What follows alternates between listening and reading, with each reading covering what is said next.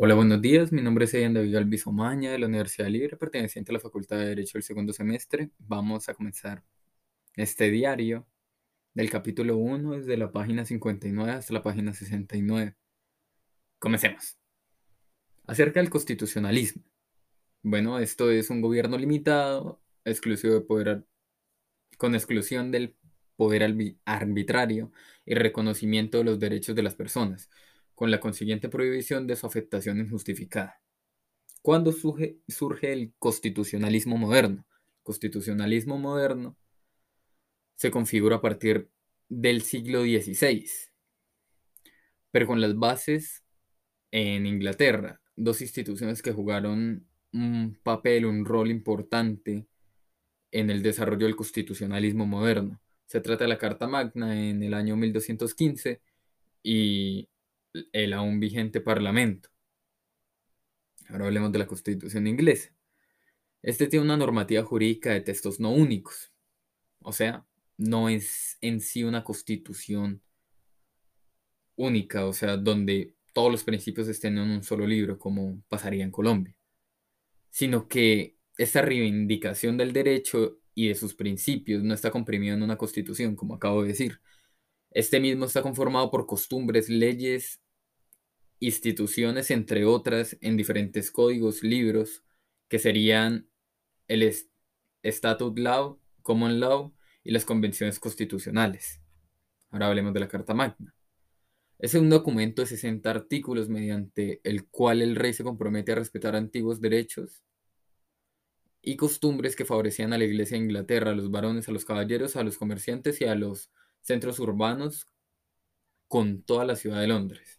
Las características de esta es que se habla de precedentes de que el rey tuviera limitaciones, principios de taxatividad de la imposición de tributos sin justificación,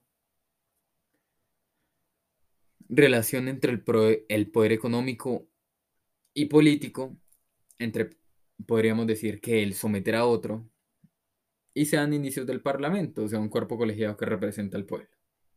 Ahora hablemos de, de este mismo, el Parlamento. Parlamento es la institución clave del sistema constitucional inglés.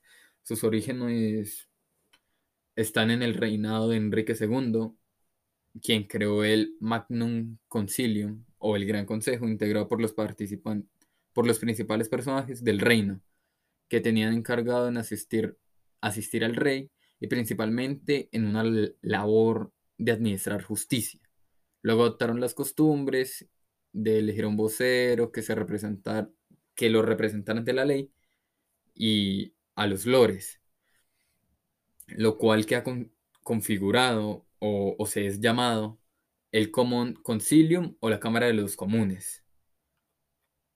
Ahora pues hablemos de la petición de derecho o también llamada la Petition of Right.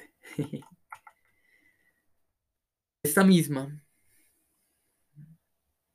estableció que ningún noble podía ser obligado a efectuar donaciones algunas, facilitar préstamos, pagar tasas o impuestos sin el consentimiento del Parlamento. Se realizó el derecho a la seguridad y la libertad personal y la prohibición de los encarcelamientos injustificados, y se reiteran los principios de la Carta Magna, la anterior hablada, según lo cual todos los ingleses deberían ser justificados por la ley de los ingleses.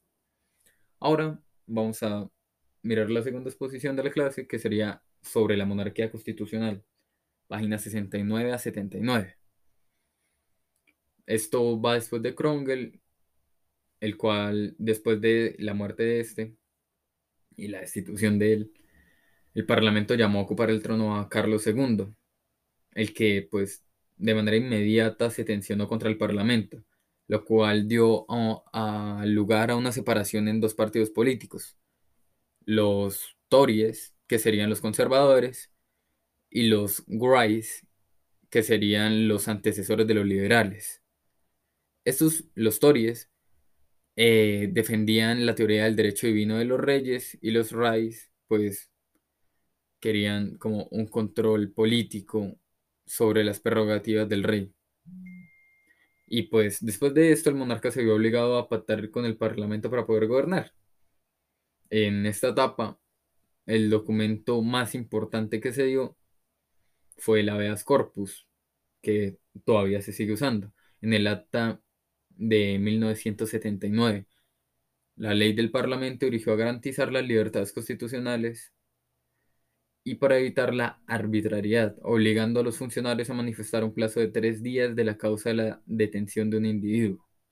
También podemos hablar de el Bill of Rights, que en 1989, en un verdadero contrato social entre un, entre un parlamento, interviene una nación, el rey, en el que a través de una serie de cláusulas se limita la, la prerrogativa real y se establecen las condiciones constitucionales mediante las cuales la monarquía puede existir y funcionar.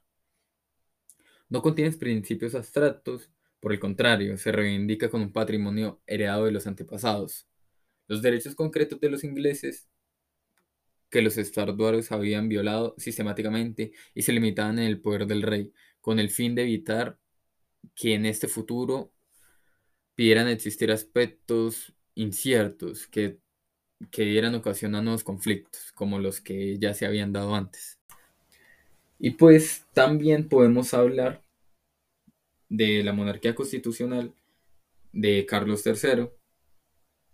En el gabinete del Consejo Personal del Rey se desintegra por la asociación y en 1832 el pueblo escoge representantes. También podemos hablar del primer ministro, el propio de Francia, que comenzó a modificar su propia organización política dependiendo del Parlamento. Con colonias independientes en Gran Bretaña, aceptación del poder del rey y entre otros. Ya, muchas gracias por escuchar esto. Espero que les haya gustado y volvamos con más.